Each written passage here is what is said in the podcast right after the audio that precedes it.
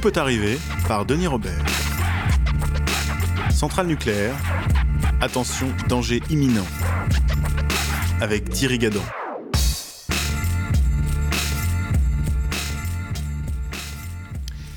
Euh, Thierry Gadot, je suis, euh, ben, écoute, je suis content que tu sois là parce que euh, je t'ai invité en lisant Le Canard enchaîné la semaine dernière avec ce titre hein, qui, moi, m'a complètement affolé. Enfin, c'est.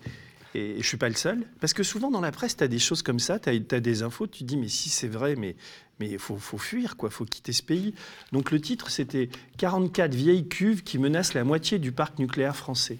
Ces réacteurs tiendront-ils 10 ans de plus? Les gendarmes de l'atome ont comme un doute. Et là-dessus est venu le tremblement de terre euh, de cette autre centrale. Et je me suis dit, mais qui inviter pour, pour parler de ces questions du nucléaire? Sinon, mon copain et le meilleur spécialiste, à mon sens, hein, chaque fois que je te vois intervenir là-dessus, je connais tes bouquins du, nucléaire en France, c'est-à- c'est-à-dire toi. Quoi. Et donc, comment tu as réagi quand tu as vu le papier du canard? D'abord, j'ai lu le papier du canard. Ensuite, j'ai lu euh, la note de l'IRSN. Donc, euh, c'est le bras technique, le bureau technique euh, de l'ASN, de l'autorité de sûreté nucléaire. Je suis pas tout à fait d'accord avec l'interprétation qu'en fait le canard. Euh, C'est-à-dire, on sait qu'il y a une dizaine de cuves, très exactement, qui sont dans un état euh, assez délabré. Donc la cuve, c'est le récipient qui permet de faire la réaction nucléaire, euh, qui fait chauffer l'eau, qui permet ensuite de produire l'électricité. Donc ces cuves ne peuvent pas être changées parce qu'elles sont très radioactives.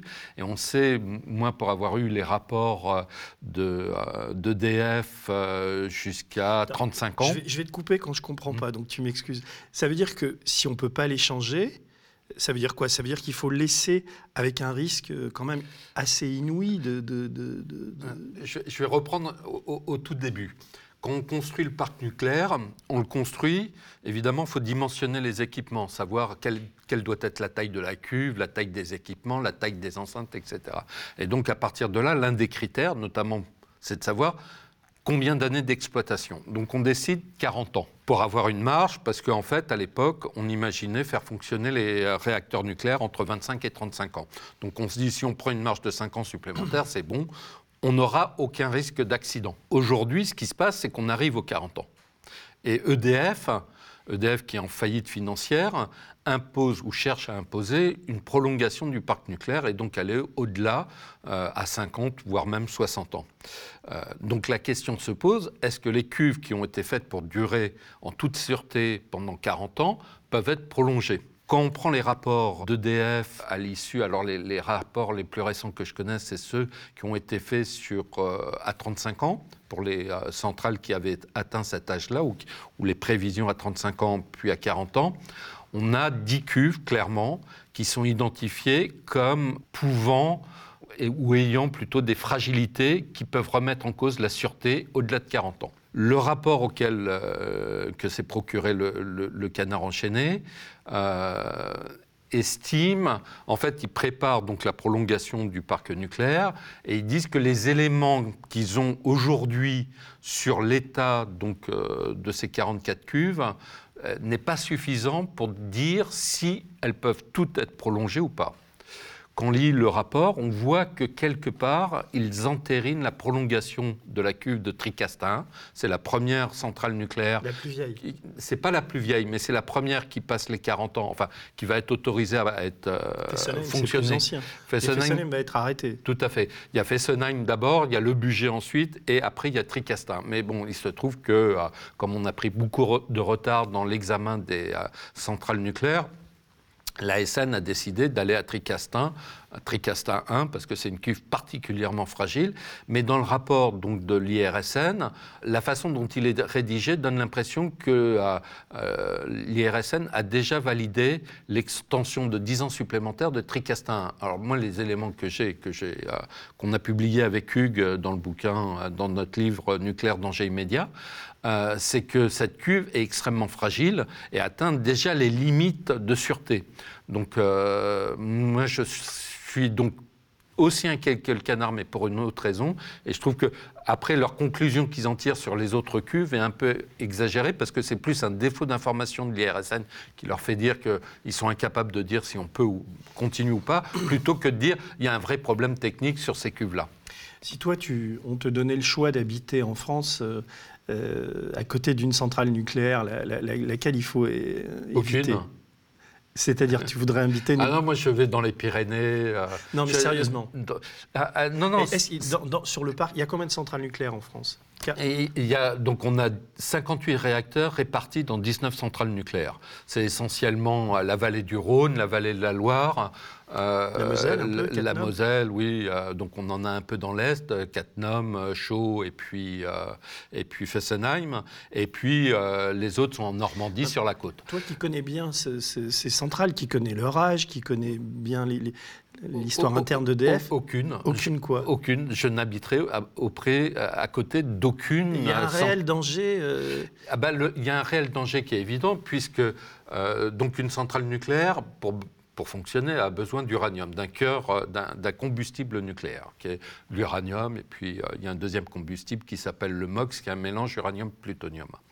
Euh, évidemment, on utilise pendant 12 mois ou 18 mois ce, ce, carburant nucléaire, et puis au bout d'un moment, il faut le sortir parce qu'il s'use. Et donc, on le met dans une piscine qu'on appelle une piscine de désactivation pour le faire refroidir avant de pouvoir le transporter à La Hague. Donc, la période de refroidissement, c'est entre 4 et 7 ans. Ces piscines sont euh, installées dans des euh, bâtiments, un bâtiment piscine, qui est extérieur au bâtiment euh, du réacteur nucléaire. le bâtiment réacteur nucléaire est alors plutôt bunkérisé par rapport aux risques euh, naturels. Ce n'est pas du tout le cas du bâtiment piscine.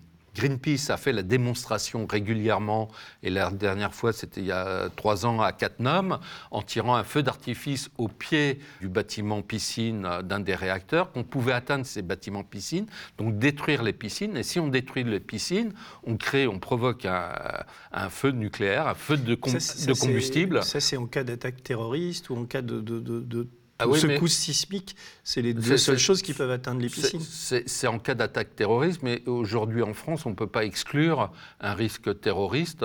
Je crois qu'on a eu quelques attaques. Euh, on a eu aussi euh, un incident euh, du côté de Lyon avec un, salarié qui a essayé d'attaquer sa centrale, pas sa centrale, mais une installation chimique. Le risque terroriste est avéré. Il est extrêmement facile de se procurer les plans des piscines, je les ai, et euh, de savoir exactement où frapper. Quand on voit, alors je ne vais pas donner le nom de centrale pour pas donner des, idées à des gens un peu malades, mais euh, quand on fait le tour du parc nucléaire, on voit très bien quelles sont les centrales qui sont, quelles sont les piscines qui sont facilement atteignables avec euh, un lance-missile portable euh, qu'on peut abandonner sur place en toute, en toute garantie, c'est-à-dire sans intervention de la gendarmerie et de la police sur place. Avec un lance-missile, tu fais péter une, quelques centrales. Quoi. Enfin, il, y en a une, il y en a qui peuvent résister, d'autres pas Non, en dehors des piscines de la piscine prévue pour le PR de Flamanville, qui est dans le bâtiment réacteur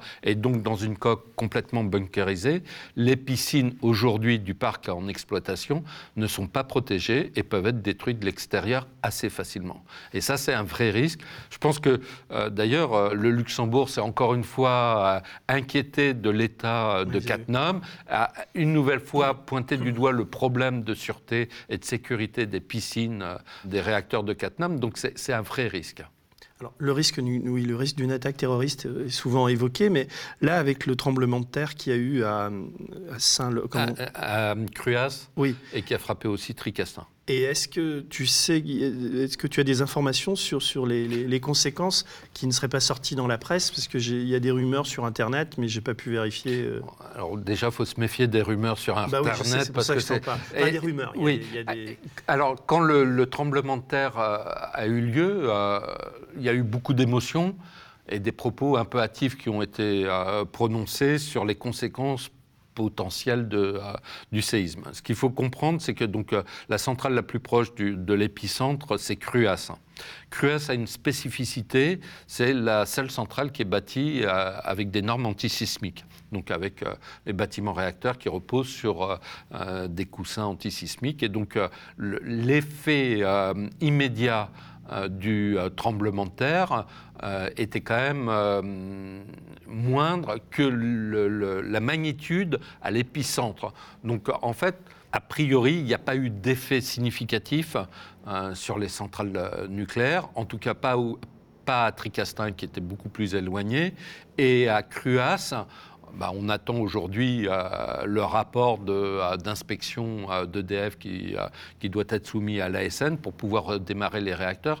Mais a priori, encore une fois a priori, l'intensité de l'onde de choc qui a frappé Cruas était très inférieure aux normes de construction sismique qui avaient été retenues pour la centrale. Donc, a priori, il ne devrait y avoir pas de conséquences.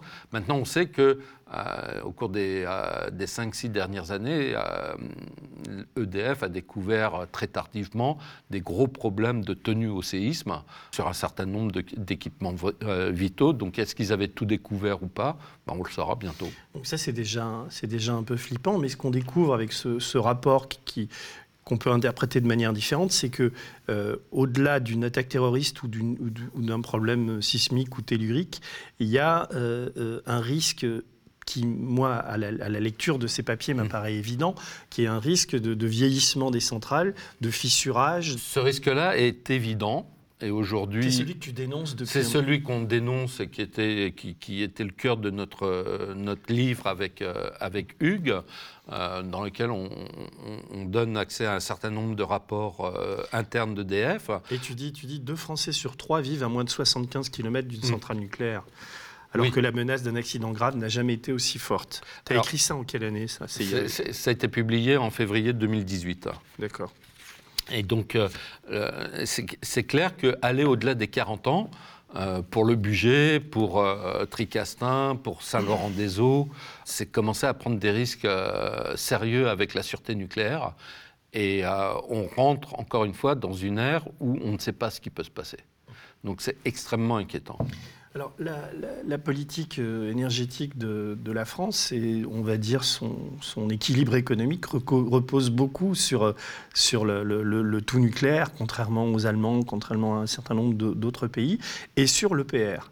Donc on voit que... alors est-ce que tu peux déjà expliquer pour les, la différence entre une centrale nucléaire et l'EPR Et, et pourquoi on nous a autant menti sur le coût de, de, cette EPR qui, qui, quand même coûte, euh, je ne sais plus, 4 ou 5 fois ce qui était prévu? On est à 15 milliards. Enfin. 4 fois, on est à 12,4 milliards, mais c'est certainement... À. Euh, ouais, c'est certainement en Angleterre, pas... c'est encore plus, non? Oui, mais c'est deux centrales, c'est deux réacteurs. Donc, alors explique. Alors, les réacteurs en exploitation en France et l'EPR, en fait, c'est le même réacteur. C'est la même technologie, ça s'appelle les réacteurs à eau pressurisée. La différence, c'est que euh, nous, les réacteurs qu'on exploite aujourd'hui, c'est des réacteurs qui vont d'une puissance de 900 à, 1400 euh, MW, et l'EPR, euh, ça sera une puissance de 1600 MW qui peut être augmenté d'ailleurs, parce qu'en Chine, euh, c'est plus puissant. Donc, c'est la même technologie, c'est simplement des réacteurs plus gros et qui ont quelques éléments de, de sûreté supplémentaires par rapport euh, aux, réacteurs euh, en exploitation. Mais ils ont, évidemment, comme ils sont plus gros, ils sont et qu'il y a des redondances de sûreté, de systèmes de sûreté, ils sont beaucoup plus complexes, hein, beaucoup plus longs à construire. Et ça a été le problème d'EDF, c'est qu'EDF n'avait pas mesuré. D'abord, on peut s'interroger sur la compétence des dirigeants d'EDF qui ont pris la décision de construire euh, l'EPR. C'était Proglio euh, Non, c'était euh, ah à l'époque. À l'époque, c'était alors le projet était plus ou moins lancé sous François Rouxly, mais c'est Gadonex, qui est le prédécesseur de Proglio, qui a entériné et lancé et, mis en route le chantier en 2007. Pour comprendre pourquoi on, on arrive au départ à une facture de 3 milliards et demi et un, un réacteur construit en 5 ans pour finalement arriver à, 15 ans de construction sans qu'il soit terminé. Il sera terminé quand d'ailleurs dans les, Au plus tôt, fin de 2022. Pour un coût aujourd'hui estimé à 12,4 milliards, mais on sait que la, euh, le problème, c'est qu'il euh, y a huit soudures sur un réseau vapeur euh, à refaire qui sont défectueuses. C'est extrêmement complexe de les refaire. Et moi, d'après les informations que j'ai, euh, l'IRSN, donc toujours le, bureau technique de l'ASN, est très sceptique sur la capacité d'EDF à, à, faire cette réparation. En gros, euh, ils vont couper le tuyau, ils vont faire passer un robot qui doit refaire les soudures. Mais pour refaire les soudures, il faut d'abord défaire les mauvaises soudures. Et quand on défait une soudure entre deux tuyaux, les deux tuyaux ne sont plus alignés. Donc comment on fait pour réaligner les tuyaux et permettre euh, au robot de refaire la soudure C'est pourquoi c'est des robots? Parce que EDF pensait que c'était la solution la moins chère. Et donc l'autre solution, c'est en fait de démonter comme les, les tuyaux. Ils ont fabriqué des robots exprès pour faire ces soudures. Oui, sauf qu'il faut pouvoir avoir les deux tuyaux, les deux parties de tuyaux alignées. Et quand on défait une soudure, forcément l'alignement saute. Hmm. Alors du moment où l'alignement saute, euh, comment on fait pour... Ça fait quelle taille un tuyau comme ça? Euh, J'ai pas euh, les, dimensions. On ne refabrique pas entièrement un tuyau? Bah, Parce que dans ce cas-là, il faut, faut, faut, déconstruire, il faut casser une partie de l'enceinte. Ah, putain. Et donc, parce que c'est effectivement l'autre solution, c'est d'enlever complètement le tuyau, de refaire les soudures en, en, atelier et de reposer le tout. Mais, pour ça, il faut casser une partie de l'enceinte, de la double enceinte, est-ce qu'on n'est pas dans une histoire qui devient vraiment délirante là? Ah, C'est un peu les Shadok pompés, pompés, pompés, c'est Perubus, c'est Kafka, c'est tout ça en même temps. Mais c'est normal, c'est le déni de réalité des ingénieurs d'EDF. Explique ça. Euh, rentre... Euh, c'est, ce problème, ils le connaissent depuis 2015. Euh, et ils n'ont rien fait. Alors, pour le coup, je suis en train de faire une enquête sur Flamanville, et donc j'ai eu accès à des salariés d'EDF de, comme de la sous-traitance, euh, qui mettent clairement en cause la hiérarchie intermédiaire sur le chantier qui a bloqué les remontées d'informations à la direction générale, pour ne pas être mal noté. Il n'y a pas d'autorité de contrôle, enfin de, Non, parce que la désorganisation d'EDF a atteint un tel niveau, et en plus elle est très ancienne, euh, qui fait que, en fait, euh, ça repose. bah, tu es ingénieur, je suis ingénieur, bah, on a confiance on sort souvent des mêmes écoles. Voilà, c'est cette attitude, cette arrogance. Euh, cet orgueil des ingénieurs qui ne veulent pas reconnaître qu'ils ont fait des conneries. Mais on a connu ça dans d'autres industries, hein, dans, l'aéronautique chez Airbus avec la 380, euh, toujours dans l'aéronautique avec le Concorde tu as aussi écrit ce livre EDF, euh, la bombe à retardement. Mmh. Comment, moi, je suis un fils d'électricien et de, donc je, je, connais un EDF par mon, par mon père et tout ça. Mais euh, euh, en tout cas, quand j'étais enfant, même plus tard, il y avait ce que je connais d'EDF, c'est quand même le sérieux de la boîte, une, des fiertés du service public. Enfin, jusque dans les années, on va dire, je m'avance un peu, 80, 85, j'ai l'impression que ça marchait plutôt bien. Il y avait une rigueur, il y avait des, PDG qui, assurer des hauts fonctionnaires d'État. Et puis comment, comment tu analyses historiquement euh, la dérive et, et parce que là, les médias en parlent pas suffisamment, mais la folie qui s'empare de cette, de cette entreprise publique? Quand on remonte dans le temps, en fait, euh, c'est une entreprise euh, qui a très bien fonctionné, qui était très bien organisée jusqu'à la fin des années 1980. Il y a une première décision à la fin des années 80, donc ils commencent à mettre en route le parc nucléaire, et puis il y a un, certain nombre d'incidences dues à des euh, maintenances mal faites, mal surveillées, et la première conclusion qu'ils tirent de ça, c'est qu'il faut beaucoup de monde pour faire la maintenance. Et donc, comme c'est pas possible d'embaucher, euh, ils vont tout sous-traiter. Et à partir de ce moment-là, toute la compétence et le savoir-faire industriel d'EDF est euh, abandonné. On passe d'une société d'État nationalisée à, au début de, la libéralisation de, de, de l'énergie. Pas encore à, cette époque-là. Là, c'est vraiment un problème. Pourquoi le, le cœur du problème industriel. Pourquoi ils sous-traitent? Parce que ça coûte trop cher d'embaucher. En gros, il aurait fallu embaucher 20 ou 30 000 salariés pour pouvoir faire la maintenance des centrales nucléaires en plus.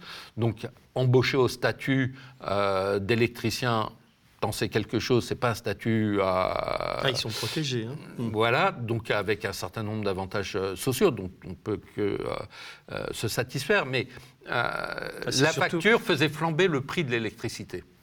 Et donc, ils décident, ils préfèrent de se dire, bah, on va faire appel à la sous-traitance. Comme ça, ça, on va pouvoir casser les prix de la maintenance et faire en sorte que la maintenance ne nous coûte pas trop cher.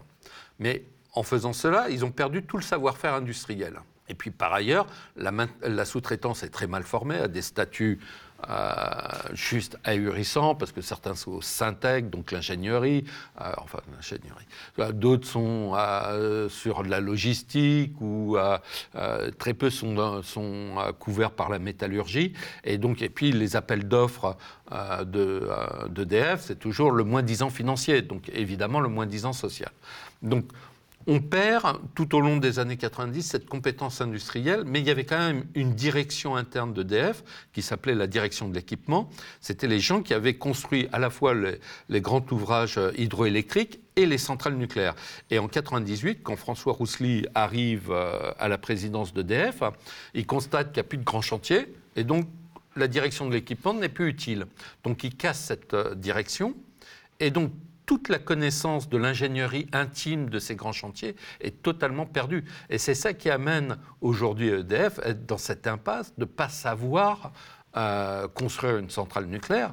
Et cet apprentissage-là, il va falloir beaucoup de temps et c'est quasiment impossible à reconstituer. Mais pourtant, euh, on nous explique que, euh, en tout cas, des ingénieurs français d'EDF sont en Chine pour apprendre aux Chinois à construire des centrales nucléaires, etc. C'est pipeau, ça ou c'est... Ça, c'était vrai dans les années 80, mais aujourd'hui, ils n'ont plus besoin de nous pour euh, construire des centrales nucléaires. il y a 47 réacteurs en exploitation en Chine, il y en a une dizaine en construction. EDF participe à, quelques projets avec euh, le principal électricien euh, chinois. Euh, non, non, ils n'ont ils ont plus rien à apprendre de nous. Mais tu sais, ici, on a reçu Caroline Michel qui a écrit un livre qui mmh. s'appelle La syndicaliste sur l'histoire de Maureen Kearney, cette syndicaliste qui a essayé de dénoncer le transfert de technologie, enfin, je, résume, de la France vers, la Chine. Est-ce que ça, ça, veut dire quelle est la part d'espionnage industriel? Quelle est la part de, corruption ou de compromission dans, ce transfert de, technologie? Alors, là aussi, pour comprendre les enjeux, il faut se replacer un peu dans le, passé. Euh, d'abord, il faut savoir que la Chine fait à la France que la France a fait aux États-Unis. Euh, parce que quand on parle par exemple d'excellence de la filière française, il n'y a pas d'excellence. EDF, euh, e pour euh, construire ses centrales nucléaires, a acheté un brevet aux États-Unis, a acheté les plans d'une centrale nucléaire américaine qui, était, qui appartenait, enfin, le brevet appartenait à Westinghouse, et euh, l'a francisé. Euh, donc, on a payé d'abord des royalties à, Westinghouse et on a copié ce qu'ont fait les Américains. Les Chinois ont fait exactement la même chose. Ils ça, c'était quand? C'était à la fin des années 70 Nous, en France, c'est dans les années 70. Mm. Donc, en 83, si ma mémoire est bonne, EDF et la Chine signent un accord euh, pour construire la première euh, centrale nucléaire de euh, d'Ayabé. et on commence à transférer, évidemment, les compétences de la même façon que les Américains nous ont transféré les compétences. Donc il n'y a pas d'espionnage, il n'y a pas d'espionnage économique, il n'y a pas de, de, violation de copyright, bah, il n'y a rien de tout ça. Après, il y a eu le problème avec la Chine, c'est que dans les années 2000, Areva a commis des faits de corruption en Chine ça, personne n'en parle, mais c'est le cœur du, sujet. En, Sous la, présidence d'Anne Lauvergeon Du temps de la présidence euh, d'Anne Lauvergeon, donc à la fin des années 2000, tous les dirigeants du complexe nucléaire chinois ont été arrêtés et condamnés, pour certains, à la prison à vie, pour des faits de corruption. Et la presse chinoise a dit a écrit que c'était Areva qui les avait commis, ces faits de corruption. Donc, on est en fait, ce qui s'est ensuite passé avec, euh, avec le transfert de technologie euh, sous l'ère Proglio, excuse-moi, mais c'est le cœur. En fait, c'était la contrepartie réclamée par les Chinois pour nous faire payer la corruption qu'on avait organisée. C'est tout. Parce que là, je pense que les gens ne comprennent pas bien le rapport entre Areva et, et EDF. C'est-à-dire qu'il y avait quand même une guerre euh, euh, entre, entre, entre Anne Lauvergeon et Henri Proglio pour la mainmise sur le nucléaire, je schématise. C'est, oui, c'est vrai. Mais en même temps, il y avait une guerre et en même temps, les deux sont liés. Enfin, les deux ont toujours été liés parce que qui exploite les centrales nucléaires? C'est EDF. Qui a les brevets et qui développe la technologie, c'est Areva. Donc l'un sans l'autre, je veux dire, c'est ça ne peut pas marcher. Donc les deux sont liés. En même temps, il y avait cette guerre d'ego et puis bon peut imaginer que c'était une guerre d'ego. C'est pas seulement une guerre d'ego, mais le reste, on ne peut pas l'écrire sans tomber sous le coup de la diffamation. Donc on ne va pas le dire non plus. Bah, on peut dire que ces gros contrats avec l'étranger, euh, comment dire, euh, induisent des commissions, des rétrocommissions. Ces marchés internationaux ne fonctionnent que comme ça. on peut dire ça sans être. On, peut dire que le marché nucléaire, en tout cas, puisque moi, en tout cas, dans le, film que j'ai fait ensuite avec euh, Hugues et Bernard Nicolas, on a un témoin qui nous dit. Sénat, le film qui, est, qui, est, super. Et d'ailleurs, on va en passer des extraits pendant, pendant l'émission. Thierry Gadeau est journaliste. Il travaille sur l'industrie nucléaire depuis plus de dix ans. Pour notre enquête, il a étudié des documents confidentiels, rencontré des dizaines de témoins, qu'ils soient opposants ou partisans de l'atome. L'énergie nucléaire en France, c'est 40 ans de succès puis d'échecs cuisants et aujourd'hui une impasse financière, technologique et commerciale. Au point que certains se posent la question, le nucléaire a-t-il encore un avenir? Christian Stoffaes, qui est donc un ancien dirigeant d'EDF, dit bien que euh, le marché euh, du nucléaire, le marché international du nucléaire, c'est un marché de corruption. Euh, donc les choses sont claires. Donc évidemment que la bataille qui a eu lieu entre Areva, alors c'est pas Proglio en tant que tel, c'est le système Sarkozy, parce que c'était Proglio n'est jamais qu'un membre du système Sarkozy, était bien une bataille à propos de ces questions-là, oui. Non, on est d'accord. Et alors, les Chinois développent euh, une, industrie, enfin, développe un, nucléaire autour des, centrales à sel fondu du, thorium, euh, qui sont beaucoup moins dangereuses. Euh, y a, enfin, pourquoi Est-ce que tu sais où ça en est en, Chine et, et, pourquoi en France on est aussi, on donne plus de crédit à cette filière-là qui me semble-t-il, euh, et je ne suis pas le seul à le penser, en Norvège ou dans, au Japon. Euh, euh, j'ai, fait un, j'ai produit un film sur ce sujet. je l'ai vu, oui. Il fut un temps où le mot énergie avait de quoi faire peur.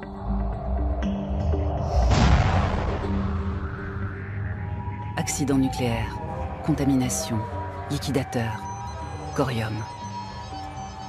Des régions entières évacuées, plongé dans le noir suffocant sous l'effet de serre. Où en sommes-nous, à la veille du 22e siècle?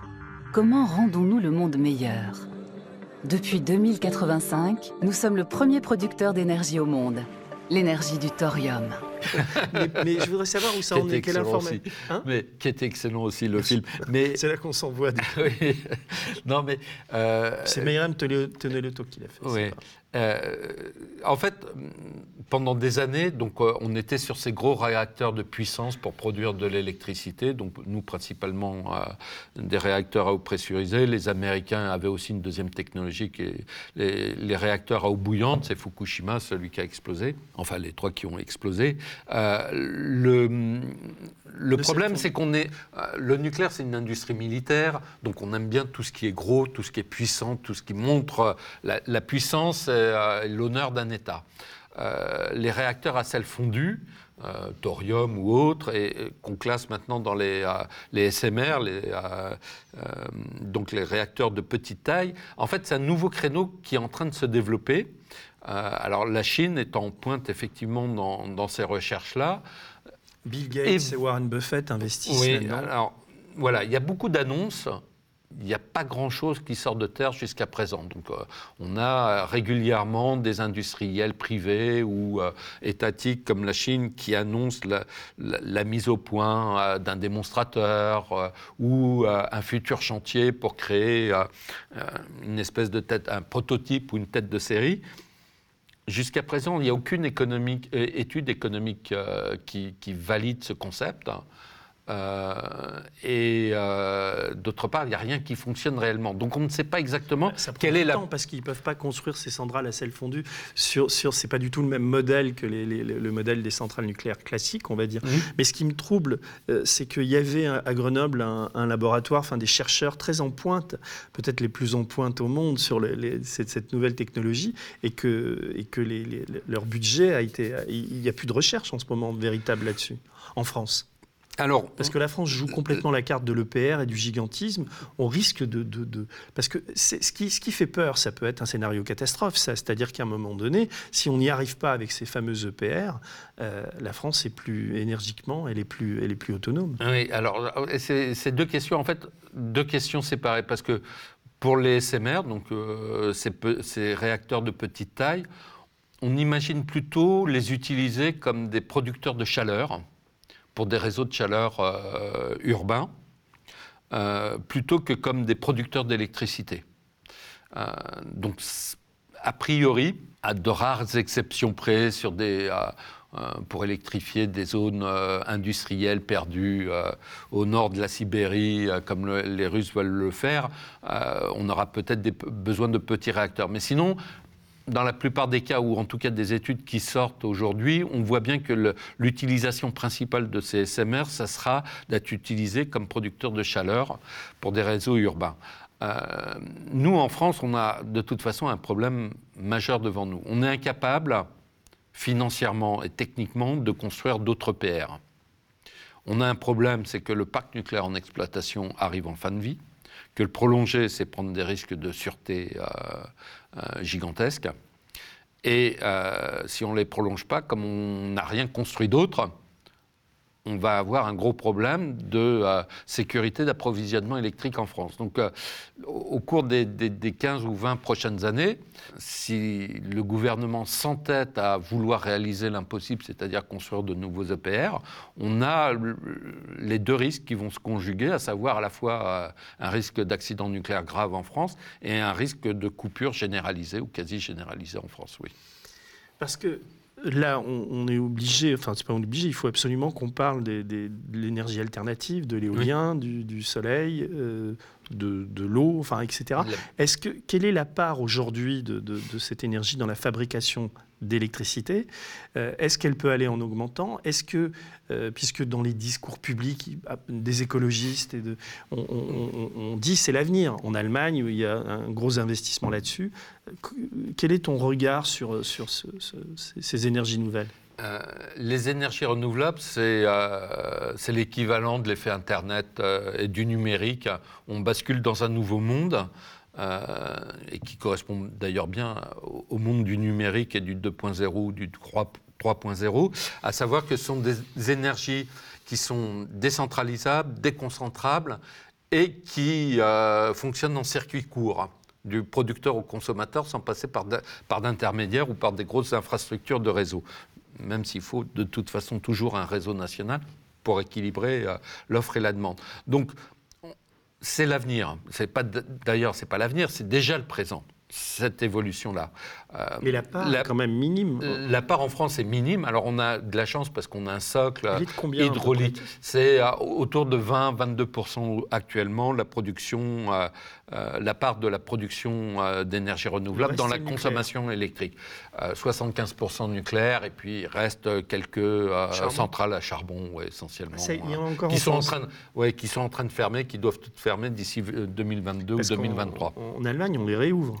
Alors, euh, en Allemagne, c'est plus compliqué. En Allemagne, ils ont le problème vis-à-vis du charbon. euh, ils ont le même problème que nous vis-à-vis euh, de l'atome. C'est-à-dire que, quelque part, l'honneur national allemand, et notamment pour les Länder de l'Est, pour les, régions de l'Est, c'est le charbon. Ça a fait l'industrie allemande de la même façon que le nucléaire, quelque part, a fait l'industrie française. Donc ils ont autant de mal à, se, à sortir du charbon que nous avons à sortir du nucléaire. Et donc, alors, ils ont pris quand même un plan qui annonce une fermeture progressive d'ici charbon pollue- 2038. pollue incroyablement. euh, La couille de, Oui, oui, c'est responsable du réchauffement climatique. Et... Tout à fait, c'est un énorme émetteur euh, de gaz à effet de serre. euh, et, et donc on sait qu'il faut absolument euh, euh, sortir et le plus vite possible du charbon, du gaz et du pétrole.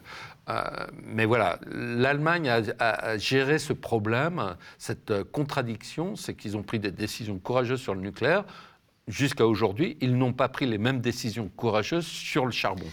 En même temps, si on en est sur l'Allemagne, j'ai une petite mm. question à te poser parce que euh, euh, comment s'appelle le, groupe suédois? Waterford, euh, celui qui construit des centrales nucléaires en Allemagne. C'est un groupe suédois, un grand groupe suédois. après Fukushima, les Allemands ont décidé d'arrêter de construire des centrales nucléaires et ce, groupe suédois leur fait un procès avec un arbitrage. Est-ce que tu, es au courant de ça ou pas? Parce qu'ils leur réclament 4,8 milliards et les Allemands sont quasiment obligés de payer. C'est pas étonnant que des exploitants privés de centrales nucléaires ou de centrales à charbon, euh, quand on leur dit qu'il faut fermer alors qu'ils peuvent encore continuer à exploiter, essayent de euh, raqueter les États pour avoir de l'argent supplémentaire. Mmh. EDF a aussi obtenu des indemnités ahurissantes pour la fermeture de Fessenheim. Est-ce qu'en France, on, là on tu dis on est à 22%, est-ce que toi tu penses que à terme, à long terme, on peut arriver à 100% d'énergie renouvelable Oui, on peut le faire. Mais il y a des conditions pour cela. La première des conditions, c'est de mettre en place un grand plan euh, d'efficacité, d'efficience euh, énergétique. Et donc, euh, ça passe d'abord par la rénovation des bâtiments, que ce soit les logements ou le bureau ou le tertiaire. ça, c'est le premier gisement d'économie est là. Et puis, euh, ensuite, c'est véritablement permettre l'autoconsommation, l'autoconsommation individuelle et collective, à la fois sur le photovoltaïque, mais aussi sur l'éolien. Et c'est euh, autoriser le développement de ces euh, réseaux intelligents, ce qu'on appelle les smart grids, qui, qui vont d'ailleurs en partie pouvoir faire du stockage, notamment avec les batteries des voitures électriques.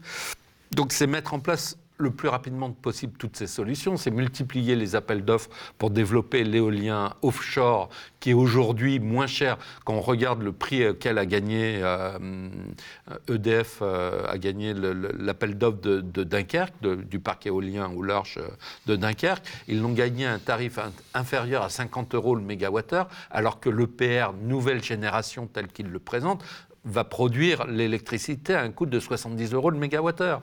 Quand on voit ce qui se passe aux États-Unis, aujourd'hui, il y a des municipalités qui installent euh, des solutions solaires, photovoltaïques, plus stockage, à moins de 20 dollars euh, le mégawattheure. Donc les prix sont en train de s'effondrer, y compris pour le stockage. Donc on voit bien que les solutions existent, c'est juste une question de volonté politique. Et là, on, commençait à faire un tour. Donc, c'est un peu, on, on, va dire en France, il y a une si je t'écoute, une sorte d'aveuglement, quoi, puisqu'on est dans, des rythmes. Il y a une histoire nucléaire qui fait qu'on est poussé par le passé pour ne pas, pour ne pas regarder vers l'avenir. J'essaie de résumer cette chose-là. En Allemagne, tu dis, c'est assez intéressant, ils ont le même problème que nous avec les centrales à charbon. En même temps, si une centrale à charbon pète, c'est moins grave qu'une centrale nucléaire. Donc, euh, il vaut mieux aller vivre en Allemagne qu'en France de ce point de vue.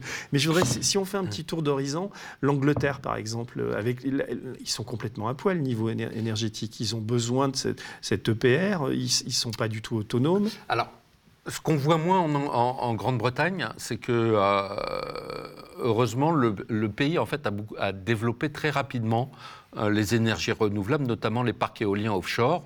On sait que l'Écosse a aujourd'hui, euh, en énergie renouvelable en, puissance installée, le double de ce qui lui est nécessaire et donc euh, peut largement fournir le reste de l'île en électricité. Oui, oui, oui, oui c'est les, progrès qui ont été faits en quelques années par la Grande-Bretagne, hein, pas seulement l'Angleterre, sont incroyables. Et donc Londres, alors toujours la même chose, Londres est un pays nucléarisé, enfin l'Angleterre est un pays nucléarisé, donc il continue à juré officiellement que par le nucléaire, et donc c'est la raison pour laquelle ils ont autorisé la construction des deux EPR euh, e de Taishan, euh, de d'Inclay Point. Mais Simplement, il n'y a plus d'argent dans le système. Le Brexit pose d'énormes problèmes parce que remet en cause tous les accords nucléaires avec la Grande-Bretagne. Et donc, euh, très probablement, du fait d'abord du développement extrêmement rapide des renouvelables, de la chute dramatique des coûts des renouvelables, alors que le nouveau nucléaire est de plus en plus cher, le choix va être rapidement fait d'abandonner le nucléaire, de ne pas donner suite. Le, le, le, PR, malgré tout. Alors, ils abandonneront pas le, nucléaire, euh, le PR parce que euh, c'est EDF qui le construit et qui a pris tous les coûts avec son, son partenaire chinois, mais euh, ils ne construiront pas d'autres centrales nucléaires. On peut en être quasiment sûr.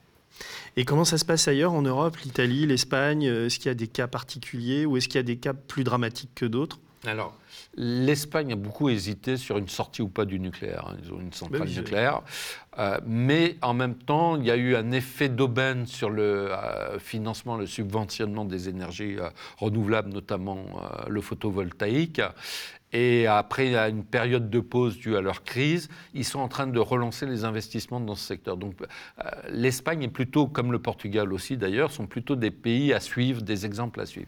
L'Italie, c'est très complexe. euh, Comme, Comme toujours en Italie. comme toujours en Italie, où euh, les décisions ne sont pas véritablement prises ou affichées. Donc euh, euh, le- l'indécision italienne peut être un, un élément de fragilité en Europe. Si on prend ensuite le nord de l'Europe, alors il y a des pays qui qui veulent conserver le nucléaire, mais se posent les mêmes questions de financement et de coûts de production euh, du nouveau nucléaire. Sinon, ils sont très en avance, comme l'Allemagne, sur le développement euh, des énergies renouvelables. En fait, il y a deux pays qui s'accrochent plus ou moins au nucléaire, euh, c'est la France et la Belgique. La Belgique a annoncé une sortie en 2025, mais en même temps, comme ils n'ont rien construit d'autre, ils se disent qu'ils vont réouvrir du, charbon plutôt du gaz, donc ce qui n'est pas très bon non plus pour le climat. Euh, et donc, on sent bien aujourd'hui qu'il y a des pressions internes en, en Belgique pour essayer de prolonger au-delà de 2025 les euh, centrales nucléaires qui sont dans un état aussi effroyable que les nôtres. Donc, euh, Si ça pète en Belgique, on, on comme morfle aussi. hein. Oui, oui, on, oui, La frontière ne va pas nous protéger. Ah, on ne sait jamais, il y aura un anticyclone qui pourrait nous sauver. Et justement, en parlant de ça, la Russie, c'est La, Russie reste un pays nucléarisé. Le Japon aussi. Euh, ouais, le Japon c'est plus compliqué parce que Fukushima, ils on n'ont pas, pas remis, ouais, mais ils n'ont pas remis en route toutes les centrales nucléaires qui ont été arrêtées après Fukushima. À Fukushima d'ailleurs, ils ont décidé de tout arrêter, les deux centrales nucléaires, euh, et de, de passer et d'investir sur les renouvelables. Donc eux aussi, ils ont un processus très long à faire parce qu'il n'y avait que le nucléaire. Donc quand ils ont arrêté le nucléaire, ils ont remis en route euh, des, des- des moyens extrêmement polluants, charbon, gaz.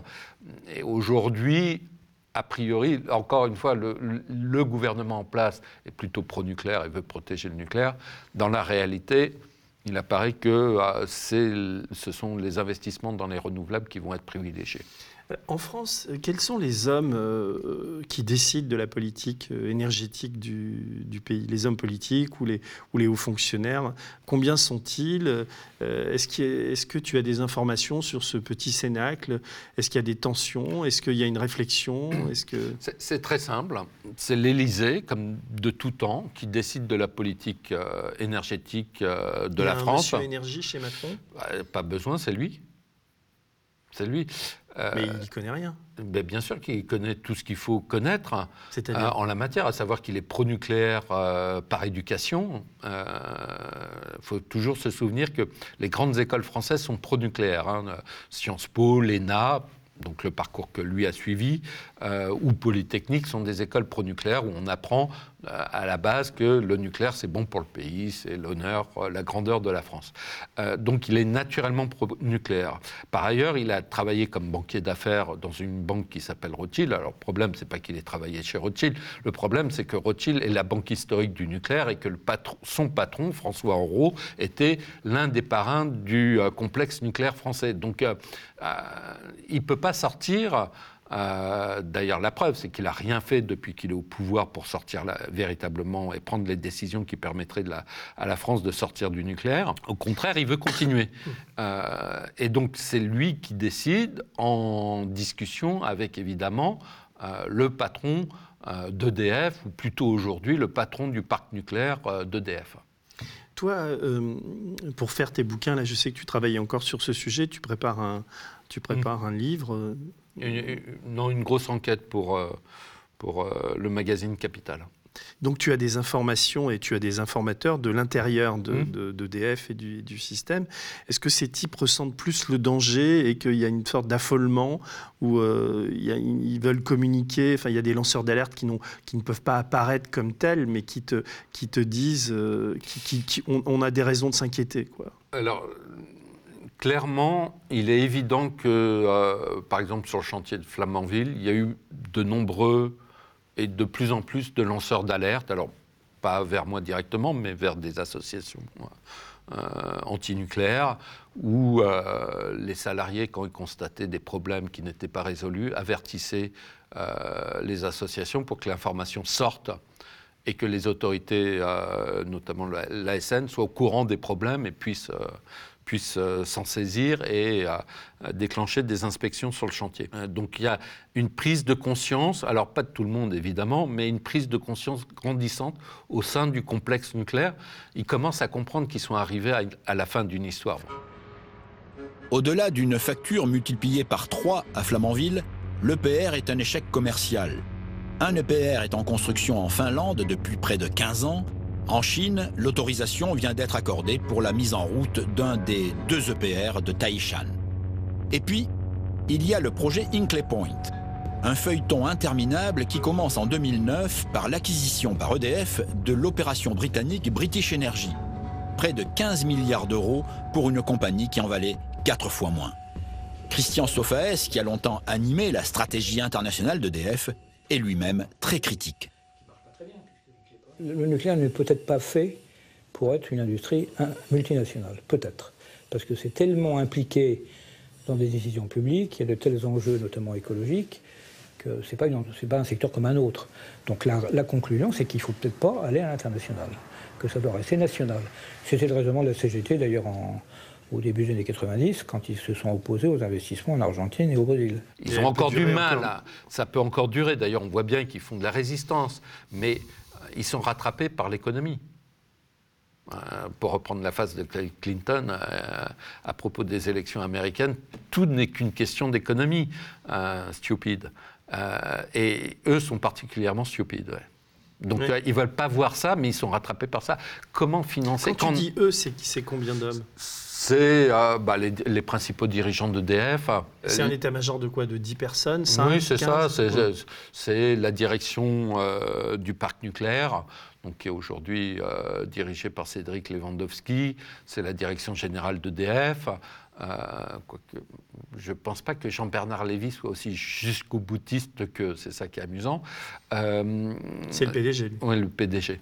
Euh, c'est donc l'Élysée, puisque l'Élysée globalement et tous les services de l'État qui sont globalement pro-nucléaire et qui ne pensent pas que sortir du nucléaire d'abord serait bon pour la France, d'une part, et d'autre part que ça soit possible.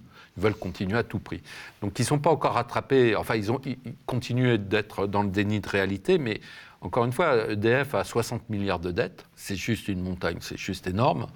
Et euh, rien que pour euh, les 6 EPR qu'ils envisagent de construire euh, ben, à, partir dans une dizaine d'années, ça va coûter 46 milliards où vont-ils trouver cet argent Surtout avec une électricité qui vont produire donc à, 70 euros le mégawattheure, alors que les prix de marché sont inférieurs à 50 et que les coûts des énergies renouvelables et du stockage ne cessent de baisser. L'équation économique est insoluble. Mais euh, ils refusent de le dire, ils refusent de le reconnaître. Et donc, ils continuent à faire en sorte qu'on prenne les vessies pour des lanternes. Mais bon, ça se voit maintenant. C'est méga flippant là ce que tu racontes. Et on a l'impression d'un bah, canard sans tête quoi, qui continue à avancer. Oui, ils sont déjà morts et euh, le, cadavre continue à bouger malheureusement. Et tout ça. te fait marrer. Bah, oui, bah, enfin, je sais, pour avoir écrit des livres et avoir enquêté, je sais que la situation est quand même très dangereuse. Mmh mais parfois, il vaut mieux en rire, quoi, avoir un, humour un peu noir. et parce que toi, ce qu'il faut dire, c'est que depuis, depuis ces livres et ce, film, tu passes beaucoup de temps à faire des conférences. tu, tu, m'as dit que tu allais en janvier, tu vas où? Tu vas... Euh, je suis du côté de Cruas, euh, faire Généralement, c'est les associations qui t'invitent. Et, euh, Tout à fait. Et on peut dire que tu as forgé une, une comment dire, un militantisme antinucléaire, ou je sais que tu es journaliste, mais à force de traiter de ces sujets, tu es, devenu une figure en tout cas de la lutte antinucléaire.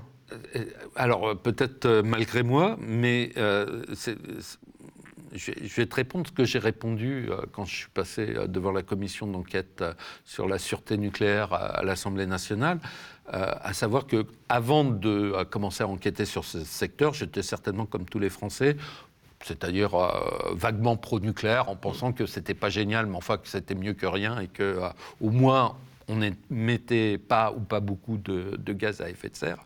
Et puis, quand je me suis mis à enquêter sur, l'industrie nucléaire, effectivement, que j'ai découvert tous ces travers, on ne peut pas dire que je, sois je sois resté un grand ami du nucléaire.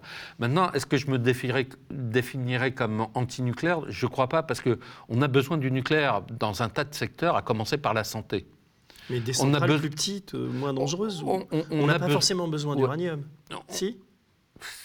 Ça sera difficile de s'en passer. Mais euh, moi, je ne suis pas contre la recherche, de développer de nouvelles sources euh, d'énergie, euh, mais il y, a des, il y, a des problèmes de sûreté et de gestion des déchets qui sont immenses. Réseau, essayons de résoudre ces problèmes-là avant de décider d'investir à nouveau dans le nucléaire. Mais je n'ai rien contre la recherche dans le nucléaire. encore une fois, euh, on a besoin de, réacteurs nucléaires pour produire un certain nombre d'isotopes, ne serait-ce que pour la santé, et c'est crucial. Aujourd'hui, la santé moderne ne serait rien sans euh, sa partie nucléaire.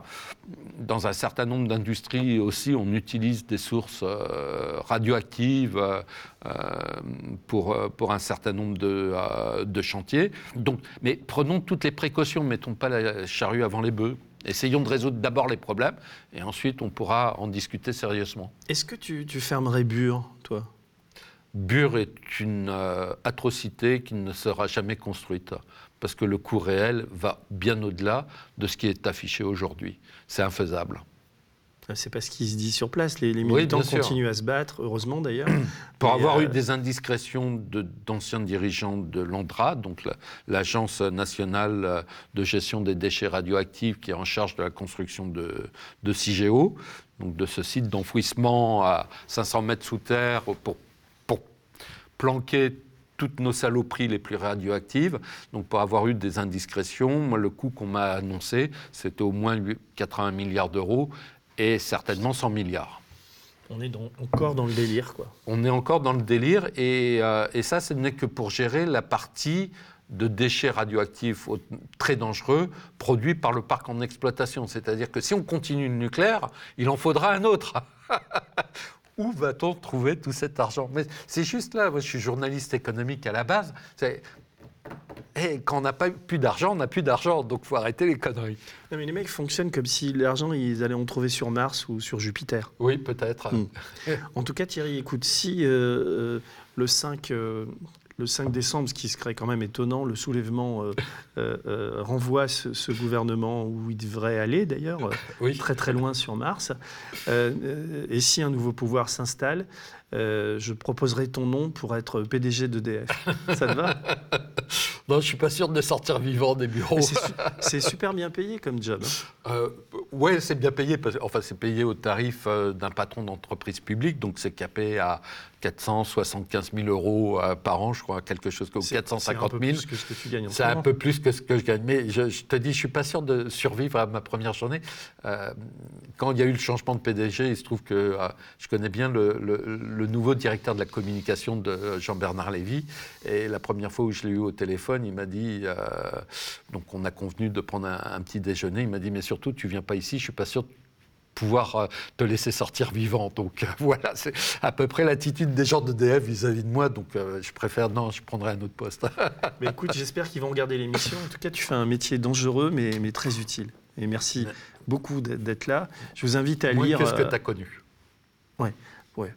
Euh, à mon amour, EDF, bombe à retardement nucléaire, danger immédiat, et surtout, euh, regardez le film. Il, est téléchargeable sur Internet, le film ou, euh, Il est toujours à disposition sur le site de Public Sénat, donc ça s'appelle euh, Nucléaire, la fin d'un mythe. D'accord. Merci beaucoup Thierry. Merci Denis. Le média est indépendant des puissances financières et n'existe que grâce à vos dons. Soutenez-nous sur le